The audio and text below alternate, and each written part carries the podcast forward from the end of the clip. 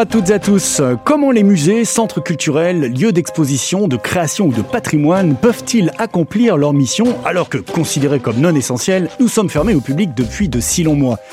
Dans ce nouvel épisode du podcast du Quai des Savoirs, nous allons explorer quelles stratégies numériques les institutions culturelles mettent en œuvre pour continuer à partager les savoirs avec leur public. C'est le dossier que vous avez ouvert pour nous, Marlène. Oui, Laurent, depuis le premier confinement, nombreuses sont les institutions culturelles qui produisent et partagent une programmation numérique foisonnante. Ateliers, podcasts, tutos et visites virtuelles, nous parlerons précisément de ces dernières avec mes invités.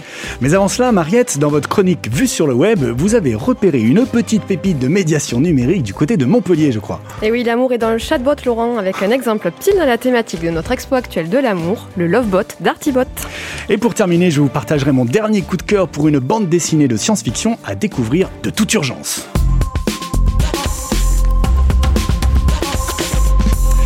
Allez, vue sur le web, c'est parti pour une visite amoureuse du musée Fabre à Montpellier. Oui, et grâce à Artibot. Donc Artibot, un chatbot hein, ou un assistant conversationnel numérique si vous préférez, qui vous propose un parcours dans un musée en fonction de vos goûts et envies. Il a été créé par la start-up Artibot. Hein. Il dialogue avec les visiteurs donc sous forme de courts messages envoyés sur leur smartphone, hein, avec des petits gifs, des audios, des vidéos, etc. Ce qui est très pratique, c'est qu'il n'y a pas d'application à télécharger. Ça, c'est génial parce que c'est toujours super lourd à télécharger dans une expo. Il est accessible en fait via un lien URL ou un QR code. Donc les contenus culturels qu'il dispense ça se présentent sous la forme ludique d'anecdotes, hein, c'est ce qu'on appelle le micro-learning, avec des défis, des quiz, des discussions pour faire vivre des expériences à partager, le tout avec un ton décalé et de l'humour, tout ce que j'aime dans une expérience numérique de partage des savoirs. Avec sa version Lovebot, il vous guide plus précisément dans un parcours amoureux des collections du musée Fabre de Montpellier, qui a fait appel à eux pour la Saint-Valentin 2021. Il est destiné aux couples, hein, qui représentent 33% des visiteurs d'un musée, mais l'expérience peut tout à fait se faire en solo. Hein, si vous êtes curieux ou d'humeur amoureuse, hein, ne vous en privez pas. Les couples sont donc invités à des défis, des discussions, des lectures poétiques et amoureuses, donc en vis-à-vis d'une œuvre du musée, pour partager un moment de découverte mutuelle et de complicité, décliné en dix thématiques. Bon, je vais pas toutes les énumérer, je ne vous spoile pas euh, tout, mais quelques exemples. L'horoscope amoureux, par exemple, devant un tableau représentant une dizaine de bonnes aventures, après un petit descriptif évidemment du tableau, vous pouvez consulter donc votre horoscope amoureux où chaque signe astrologique renvoie à une autre œuvre du musée. moi par exemple je suis taureau, eh bien j'ai découvert le taureau de Barry, donc un sculpteur. Euh, d'autres euh, tableaux donc euh, où on les décrit et avec une vidéo donc qui est insérée et un petit défi à la fin que vous devez lancer à votre partenaire hein, donc pour vous challenger dans les collections, dont se perdre une minute dans le regard de l'être aimé, susurrer des mots doux ou coquins à son oreille avec vos propres mots ou suggérés par le chatbot. J'ai beaucoup aimé le vers l'infini et sous les draps, c'était très sympa.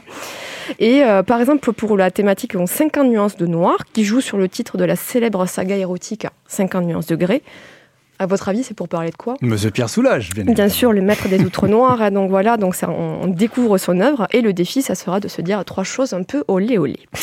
Euh, le langage des fleurs avec trois natures mortes des collections. Donc vous choisissez la fleur que vous préférez et sa signification amoureuse donc dans le langage des fleurs vous est euh, racontée. Donc j'ai beaucoup aimé ce Lovebot car son interface d'utilisation est vraiment euh, très très simple et accessible. Hein, elle est très bien pensée. Par exemple, si vous vous interrompez, si vous voulez reprendre le parcours que vous avez fait, lorsque vous scannez le QR code, vous pouvez le reprendre tel que vous l'avez arrêté. Vous n'êtes pas obligé de tout recommencer. Pratique. Donc ça, c'est très pratique. Et je l'aime beaucoup parce qu'il mêle bah, voilà, très habilement contenu et aspect ludique. Hein. Il y a beaucoup de références pop culture. On apprend des choses tout en s'amusant. Et l'angle du couple et de l'amour, bah, c'est très original et intéressant hein, comme, comme, comme approche quoi, pour créer de l'interactivité auprès de ce public en particulier, tout en valorisant donc les collections. Bon, les musées sont fermés hélas actuellement, donc on ne peut pas se laisser guider in situ, hein, dans le musée Fabre. Euh, mais en attendant, on peut découvrir ces collections depuis chez soi, puisque le Lovebot est accessible gratuitement pendant 4 mois à compter de la Saint-Valentin 2021. Merci Mariette, une bonne adresse à retrouver sur le site web du Quai des Savoirs. Alors on ouvre maintenant le dossier sur les visites virtuelles d'exposition avec nos deux invités. Jean-Baptiste Cyril Litras, bonjour, vous êtes coordinateur des expositions au musée Saint-Raymond à Toulouse. Absolument. merci, bonjour. Et Antoine Roland, euh, vous êtes fondateur de l'agence de conseil Correspondance Digitale, une agence qui est spécialisée dans l'ingénierie culturelle et l'innovation numérique. Bonjour Antoine. Bonjour. Bonjour Jean-Baptiste, bonjour Antoine. En raison du contexte sanitaire, on observe aujourd'hui une très forte augmentation des offres numériques culturelles et une quasi-généralisation de la virtualisation des expositions. Alors rentrons dans le vif du sujet et parlons dès à présent de Visigo, roi de Toulouse, une exposition temporaire du musée Saint-Raymond qui a été virtualisé et proposé au public en 2020. Jean-Baptiste, pouvez-vous en deux mots nous parler de ce projet, euh, dans quel contexte il est né et quels en étaient les objectifs? Oui, bien sûr. Donc c'est une, euh, c'est un projet qui était, euh, qui avait pour objectif donc de virtualiser cette exposition, qui malheureusement n'a pas pu connaître la vie qu'elle aurait dû connaître en raison du contexte euh, que nous connaissons. Elle a été publiée, proposée pardon au public sur quelle période Alors, elle est proposée au public depuis la fermeture administrative de la fin du mois d'octobre. Mmh. Donc à ce jour, depuis elle est le deuxième confinement. Absolument, elle est toujours, toujours en ligne et je vous invite évidemment naturellement à, toutes et tous à aller la tester et elle est née dans le. Alors, elle est née pendant le premier confinement. Euh, on était dans un cadre qui était euh, euh, bah, celui que, nous connaissons tous. L'objectif n'était pas vraiment de de venir virtualiser l'exposition pour virtualiser l'exposition. C'est-à-dire que dès l'origine, enfin, ou plutôt à l'origine, nous avions prévu de présenter et de rendre accessible cette visite virtuelle à la fin de la fermeture, à la fin de l'exposition, pardon. Donc, euh, dès le départ euh, du projet, c'est-à-dire avant même la situation sanitaire, vous aviez prévu de virtualiser l'exposition. C'est pas du tout une réponse à la pandémie, cette virtualisation. Alors après, on, peut toujours effectivement jouer sur le calendrier. Ça n'est pas une réponse euh, à, la pandémie, mais ça s'est quand même né pendant euh, la, crise, euh, la crise sanitaire. Mais l'objectif initial de ce projet était de rendre cette exposition, de mettre cette exposition en ligne à compter de décembre 2020, qui était la, date prévue de fermeture de cette exposition. Et c'était quoi l'objectif pour vos équipes alors de virtualiser une exposition temporaire? Alors l'objectif était, euh, était, était multiple évidemment. La, première chose, c'était euh, de pouvoir euh, comment dire pérenniser, pérenniser d'abord tout le travail qui a été fait autour de cette exposition. Il y a eu un très très gros travail qui a été fait par l'équipe du musée Saint-Raymond.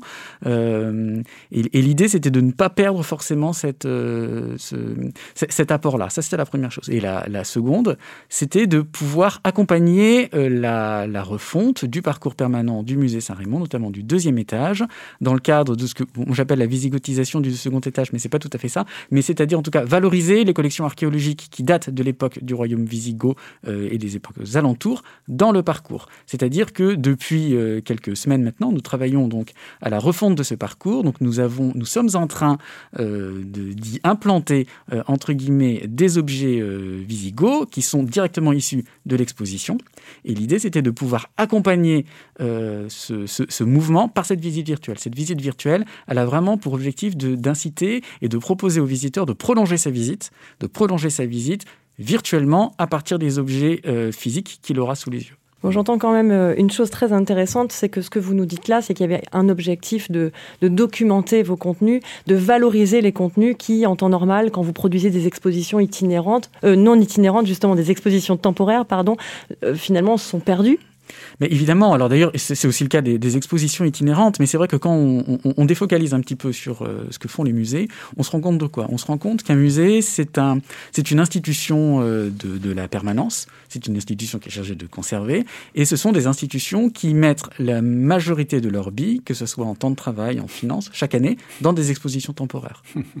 Et donc, c'est vrai que quand on réfléchit comme ça et quand on présente les choses comme ça, on se rend compte qu'il y a quand même une espèce de dichotomie entre ce qu'on est censé faire, c'est-à-dire conserver, et puis le fait qu'on met toutes nos billes dans quelque chose qui va durer 4, 5, 6 mois, et puis derrière, c'est terminé.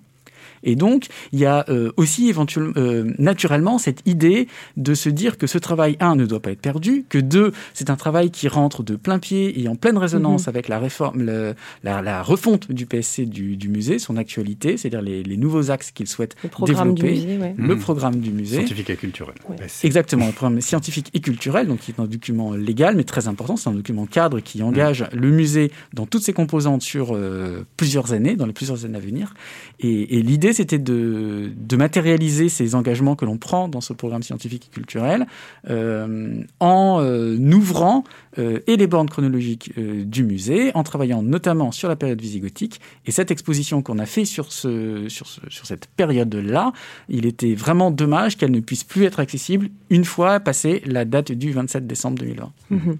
Antoine, vous travaillez avec de nombreuses institutions culturelles sur tout le territoire national, euh, notamment sur de l'accompagnement pour la définition de leur stratégie numérique, mais aussi sur l'évaluation de ces dernières.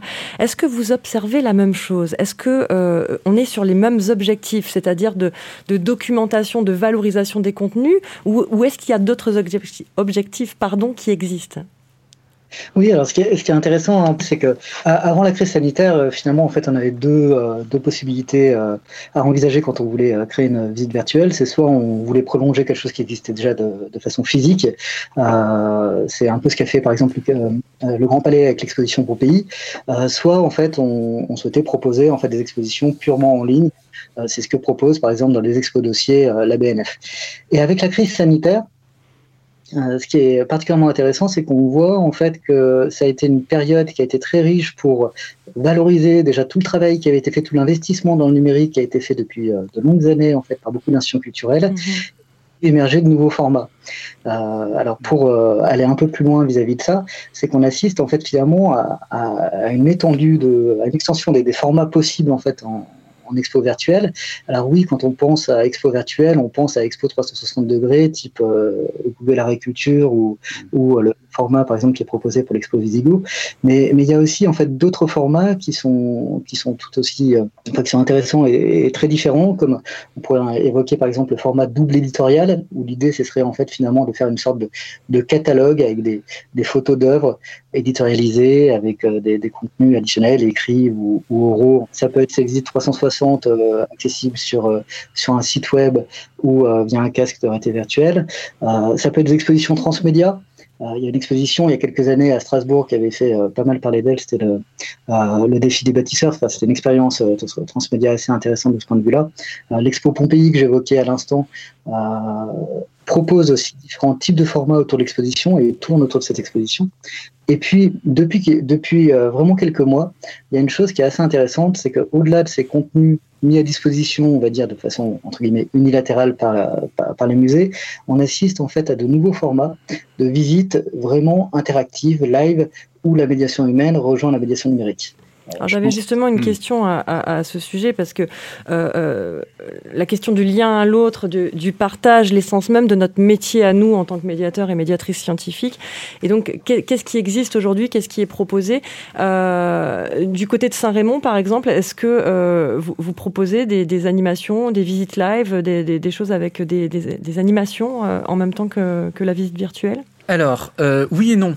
Euh, oui et non. Euh, oui, dans la mesure où c'est possible, c'est-à-dire que le. Oui, vous pouvez, mais non, vous ne faites pas, c'est ça Voilà. Nous, on n'a pas eu le temps, tout simplement. On n'a pas eu la, possibilité de le faire. Malheureusement, un musée qui est fermé, ça oblige à gérer énormément de choses et on fait avec les moyens que l'on a. Donc, on n'a pas pu. On n'a pas pu. y aussi techniquement, puisque on a besoin d'avoir des, des, des, accès qui sont pas forcément simples à avoir dans les grandes institutions dans lesquelles c'est une perspective de travail Oui, bien sûr. D'accord. Et vous avez les dispositifs euh, technologiques qui le permettent ou est-ce qu'il hmm. faudra passer sur autre chose? Est-ce qu'aujourd'hui, la plateforme sur laquelle vous travaillez vous permet de le faire? Oui, bien sûr, Marlène, bien sûr. On peut le faire avec euh, cette plateforme et c'est ça qui est vraiment génial d'ailleurs par rapport à d'autres solutions de virtualisation euh, qui peuvent être proposées. Alors, la plateforme, je ne pourrais pas vous la décrire euh, techniquement, mais en tout cas, on question travaille. Piège. Voilà, c'est la question piège. Je vous remercie de l'avoir posée. mais ça me permet quand même de pouvoir, un, valoriser et citer notre partenaire là-dedans qui a un rôle très très important. C'est Ima Solution,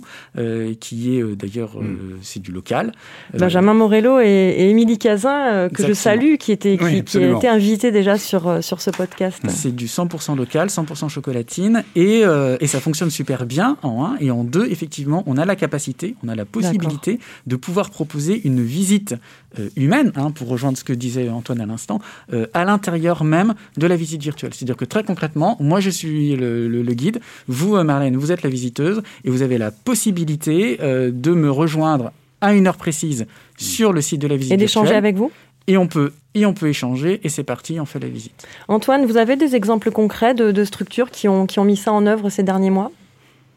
Oui, ça fait. Donc, euh, parmi les, structures qui ont, développé ça, on, peut citer la, la Fondation Louis Vuitton avec euh, ses, euh, ses, projets de, micro-visites. En fait, ils ont transposé des, visites qu'ils proposaient de façon gratuite dans, dans leur mur en des formats donc à distance, où un médiateur pendant 40 minutes vient, par exemple, faire de, la médiation autour de, des œuvres de l'exposition qui était actuellement à la Fondation Louis Vuitton, qui s'appelait Cindy Sherman.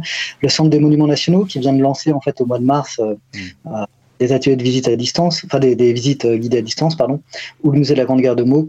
donc voilà quelques, quelques exemples assez, assez variés. C'est effectivement une dynamique qui est, qui est assez forte et qui s'enrichit de plus en plus. Du coup, tout ce, que, tout ce que vous dites là, euh, Antoine, ce sont des, en effet des institutions qui, qui, qui, se sont engagées dans une démarche expérimentale. Ils l'ont, ils l'ont clairement euh, affiché. Euh, est-ce que ces, ces, ces, démarches expérimentales, ces pilotes en fait de, de, de visites de visite live, ont bénéficié d'études, de, de, de bilans, de, de retours? Est-ce que vous avez des informations là-dessus sur les publics? Oui, alors euh, en termes de retour, euh, la, la plupart de ces, euh, de ces nouveaux formats euh, qui, qui, proposent de, de, de la médiation enfin, en lien avec de la médiation humaine sont, sont, encore vraiment expérimentaux. C'est clair qu'en termes de fréquentation, on n'est pas du tout sur les mêmes chiffres de fréquentation qu'une exposition physique.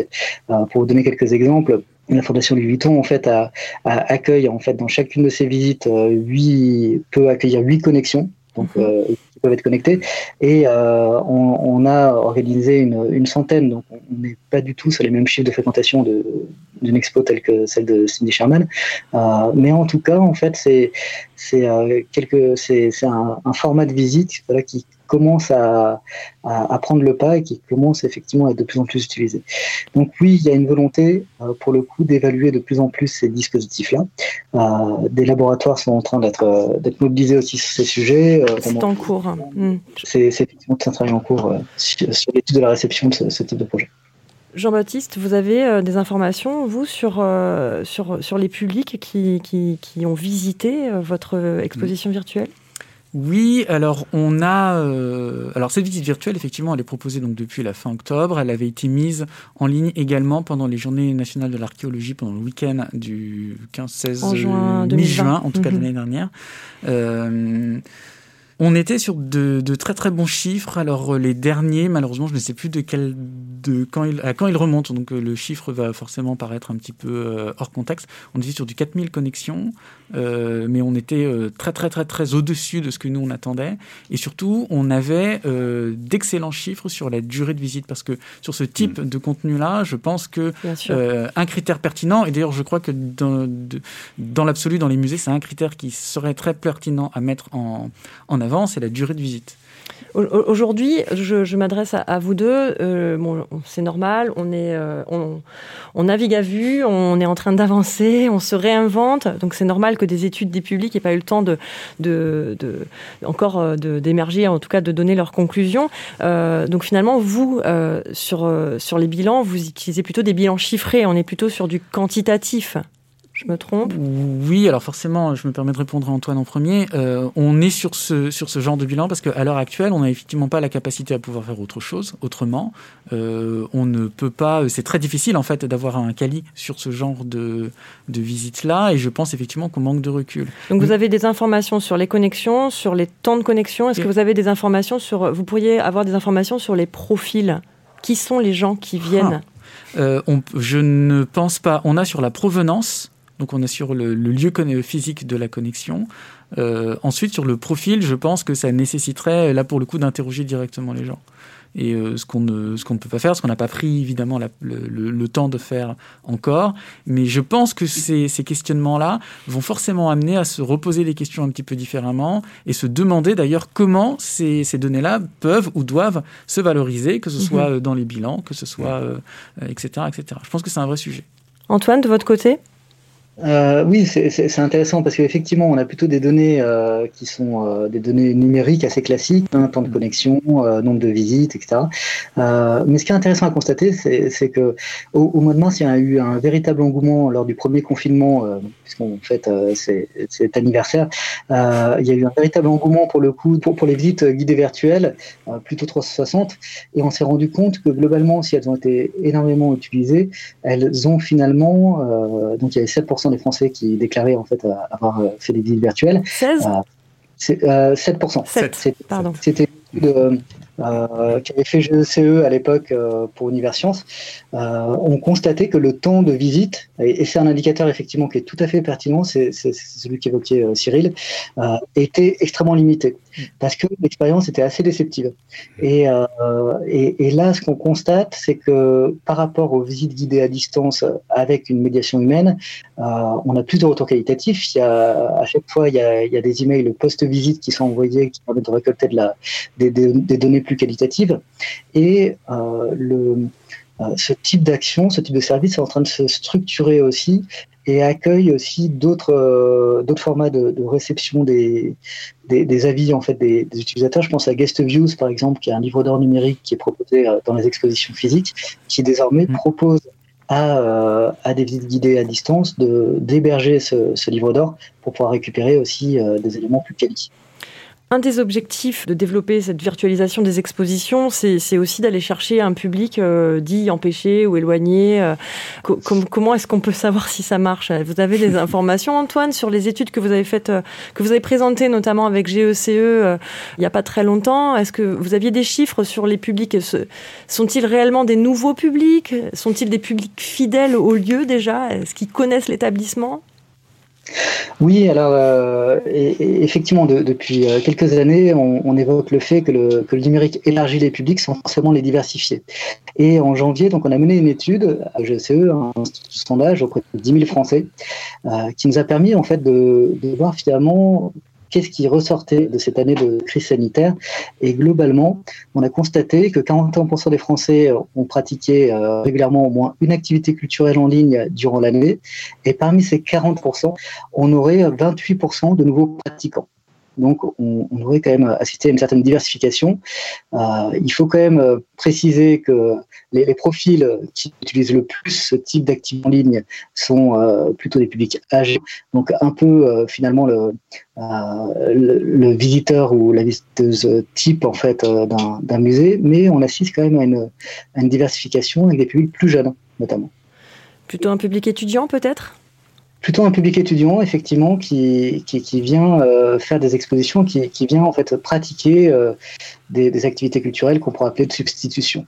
Euh, donc un, autre chiffre qui est intéressant là sur les visites virtuelles typiquement, on, a constaté que s'il y avait 7% des, des, Français qui avaient réalisé des visites virtuelles durant le premier confinement, en janvier donc 2021, ils étaient 14% à avoir déclaré avoir fait des visites virtuelles.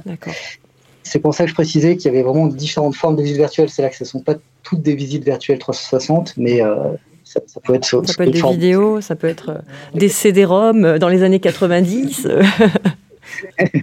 Alors, moi, j'ai quand même une question aussi sur la stratégie de communication autour de ces nouvelles offres numériques, parce que c'est nouveau. Euh, il y a un objectif de, capter des nouveaux publics, mais aussi d'informer euh, euh, bah, nos publics habitués à venir dans nos établissements. comment on fait? Comment on rend visible ce genre d'offres? Comment on travaille? Comment on capte des nouveaux publics? Alors c'est forcément compliqué parce que de toute façon, effectivement, euh, quand on fait ce genre de choses-là, la première question qu'il faut se, poser, c'est celle effectivement de l'objectif. C'est-à-dire pourquoi on le fait? Mm. Donc ça, c'est vraiment, euh, je pense, une notion absolument fondamentale. La deuxième chose, pour répondre à votre question, euh, c'est comment on la rend accessible parce que encore une fois, et ça on le sait tous hein, dans les milieux de la culture, quand on fait quelque chose de super, c'est-à-dire tout le temps, c'est génial, mais encore il faut-il que le public Bien sûr. oui, le sache. Donc c'est forcément complexe et surtout dans le contexte actuel où on voit bien que les offres, euh, les offres alternatives de visite comme se fleurissent un petit peu partout. Il y a une surenchère, il y a une super voilà, compétition entre les offres. Mais exactement, Laurent. Mm. Et du coup, c'est comment je fais moi pour que la mienne, eh bien, euh, elle ressorte un, petit peu du, du, lot. Donc, à Saint-Rémy, au musée Saint-Rémy, on a, euh, je crois, quand même une chance, c'est qu'on peut s'appuyer sur des canaux de communication qui sont très efficaces et surtout, on peut s'appuyer sur le fait que le musée a une. alors, je ne sais pas si le terme est tout à fait adapté, mais j'ai une fan base, en tout cas, à un public qui est, qui, est, qui est le sien et qui est très réceptif. Et Donc qui on parle d'un public de fidèles plutôt alors hmm. sur ces nouvelles offres Alors plutôt qui va, oui alors effectivement sur le public de fidèles, mais qui va euh, amplifier et euh, répercuter, euh, répercuter le, message. Les hmm. apôtres si vous voulez. Est-ce que, est que, les réseaux sociaux jouent un rôle important dans cette communication des offres numériques, justement, puisqu'on est sur les surfaces numériques? Antoine, c'est quelque chose que vous observez dans les stratégies de communication, par exemple? Euh, ce qui est, intéressant, c'est que effectivement, la, plupart des offres gratuites qui sont diffusées sur les réseaux sociaux, euh, eh bien, en fait, euh, s'adressent principalement à la fanbase. Euh, donc vraiment, euh, finalement, au, public euh, dit naturel en fait des, des, lieux culturels. En revanche, quand on quand, quand on voit d'autres offres de visites virtuelles qui sont, alors j'ai employé un terme un peu marketing, mais qui sont packagées, c'est-à-dire qui sont vendus où il y a un coût d'entrée et qui sont hébergés sur une autre plateforme, type par exemple My Tour Live ou Explore Visit ou d'autres. Et eh bien là, en fait, il y a effectivement un travail sur les réseaux sociaux qui est fait de la part des institutions culturelles, mais il y a aussi une nécessité d'intermédier en fait leur communication, d'aller chercher des partenaires mhm. pour promouvoir auprès d'autres partenaires en fait euh, finalement cette euh, cette visite. Alors, juste pour, euh, par rapport à ça, ce qui est, ce qui est intéressant, c'est que finalement, ça, ça bat en brèche l'idée qu'il euh, y a une sorte de. Euh, il y aurait en fait finalement une, puissance du web magique, et qu'en fait, il n'y a, a, pas de puissance web magique, c'est qu'à côté, il faut aller chercher des partenaires, il faut aller se battre pour pour développer un réseau de partenariats qui permet de diffuser en fait et d'intermédier une offre. Mhm. Beaucoup de musées font le choix d'utiliser TikTok actuellement pour euh, trouver, alors élargir les publics comme d'habitude, aller vers les jeunes, mais aussi faire de la médiation. Quel est votre point de vue par rapport à ça? Est-ce que le musée Saint-Raymond est sur TikTok? Alors le musée Saint-Raymond, non, euh, n'est pas sur TikTok. Euh, je ne peux pas vous dire si c'est prévu, je ne pense pas.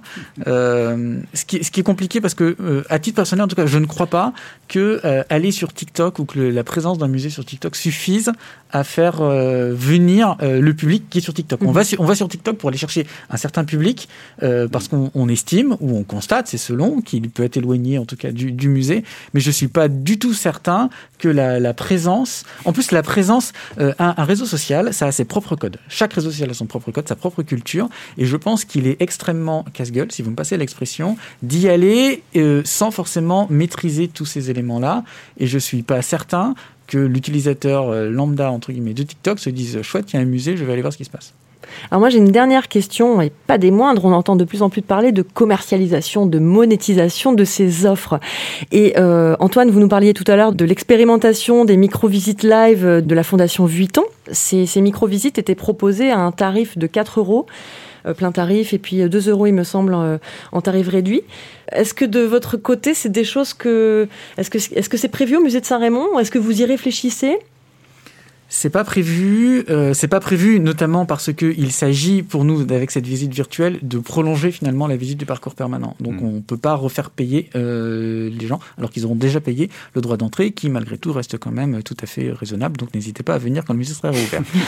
euh, C'était la parenthèse. Allez, pour pour le reste, je pense que c'est compliqué. Je suis pas certain, à titre personnel, je ne suis pas certain que en France ou même en Europe d'ailleurs, on ait tout à fait et le public et la culture pour aller réussir à monétiser correctement ce genre de choses-là. Après, je peux me tromper. Alors, la, Fondation Vuitton a quand même. Alors, Antoine, vous disiez qu'il n'y avait pas eu beaucoup de connexions, mais en effet, parce que c'était euh, la, volonté euh, de la Fondation Vuitton, c'était de proposer des, des connexions euh, limitées pour que justement il y ait cet échange avec le médiateur ou la médiatrice.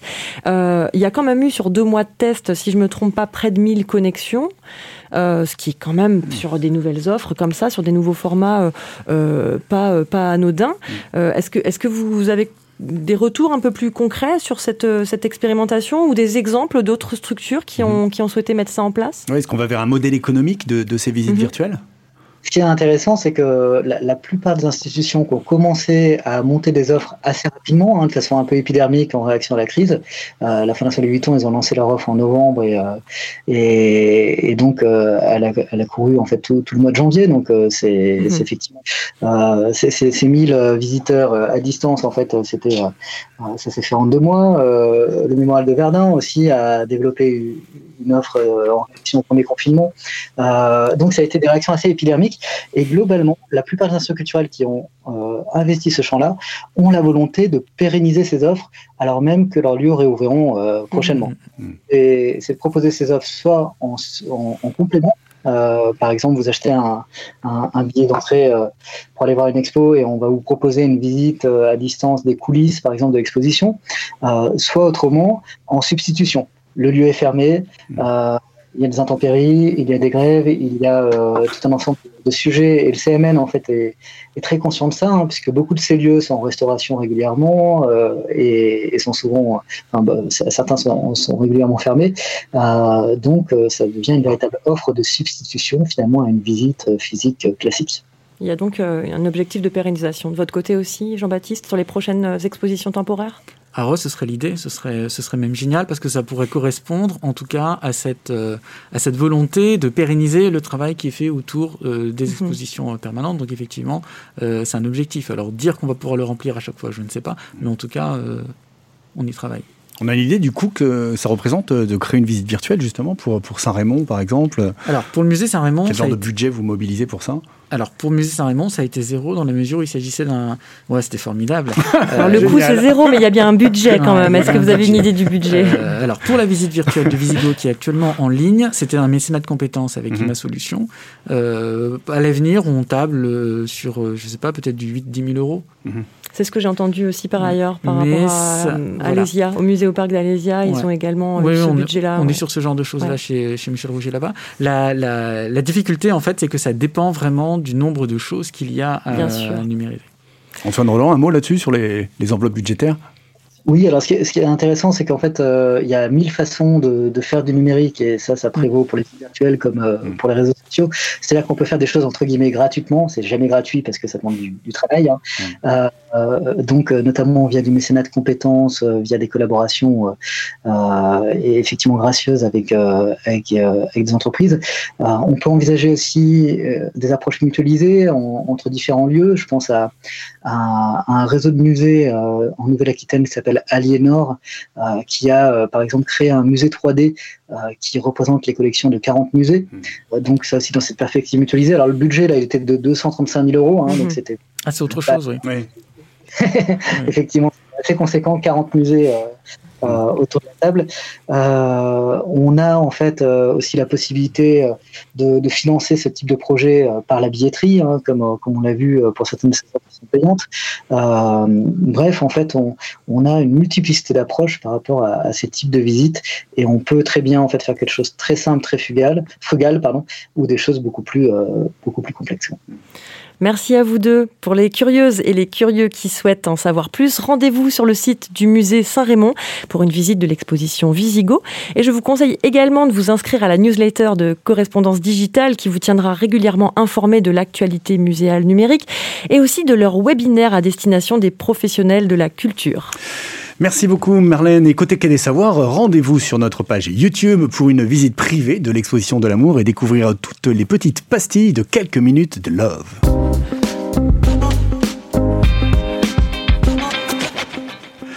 Dans la playlist, aujourd'hui, une formidable bande dessinée à la fois roman graphique, manga post-apocalyptique et conte philosophique d'un des plus grands auteurs français, Mathieu Bablet.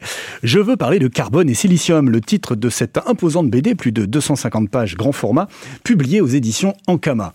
Alors l'histoire débute en 2041 dans un laboratoire de recherche industrielle de la Silicon Valley, aux États-Unis donc, avec l'activation simultanée de deux robots humanoïdes intelligents, deux androïdes jumeaux, baptisés Carbone et Silicium. Carbone, c'est le robot femelle, à la peau blanche, du moins au début, et Silicium, c'est un robot mâle, à la peau noire. Ils sont les premiers modèles d'une nouvelle série de robots à intelligence artificielle forte.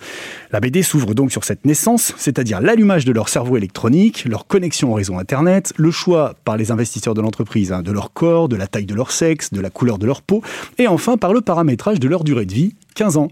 Et oui, cette obsolescence programmée, connue par les machines elles-mêmes dès le début, ouvre alors la dimension philosophique de l'aventure, car le parti pris de Mathieu Bablet, pour ce récit qui va nous emmener sur près de 300 ans d'histoire, est délibérément métaphysique.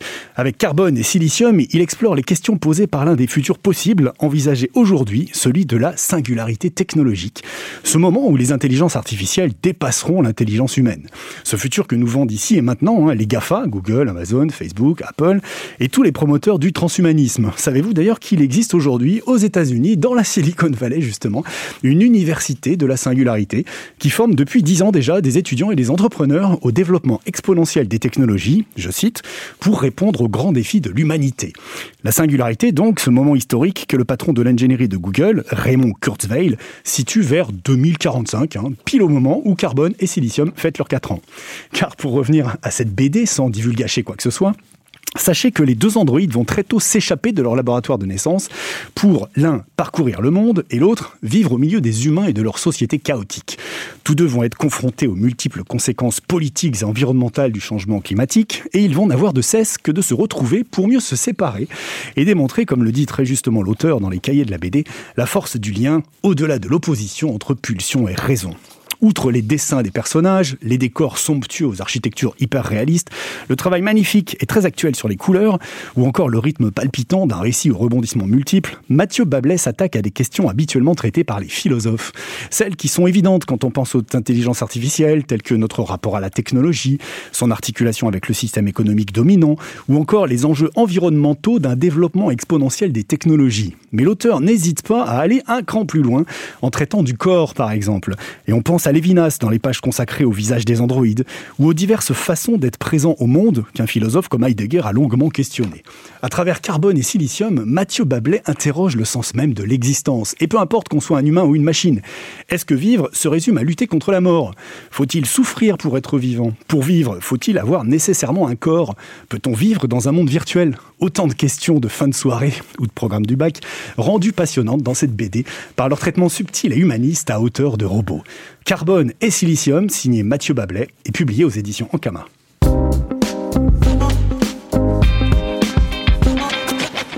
C'est ainsi que se termine cet épisode du podcast du Quai des Savoirs. Merci à nos deux invités, Jean-Baptiste Cyril Litras et Antoine Roland. Merci à vous toutes et tous qui nous écoutez, de plus en plus nombreux, et continuez à faire connaître ce podcast autour de vous. À la prise de son, Laurent Codoul.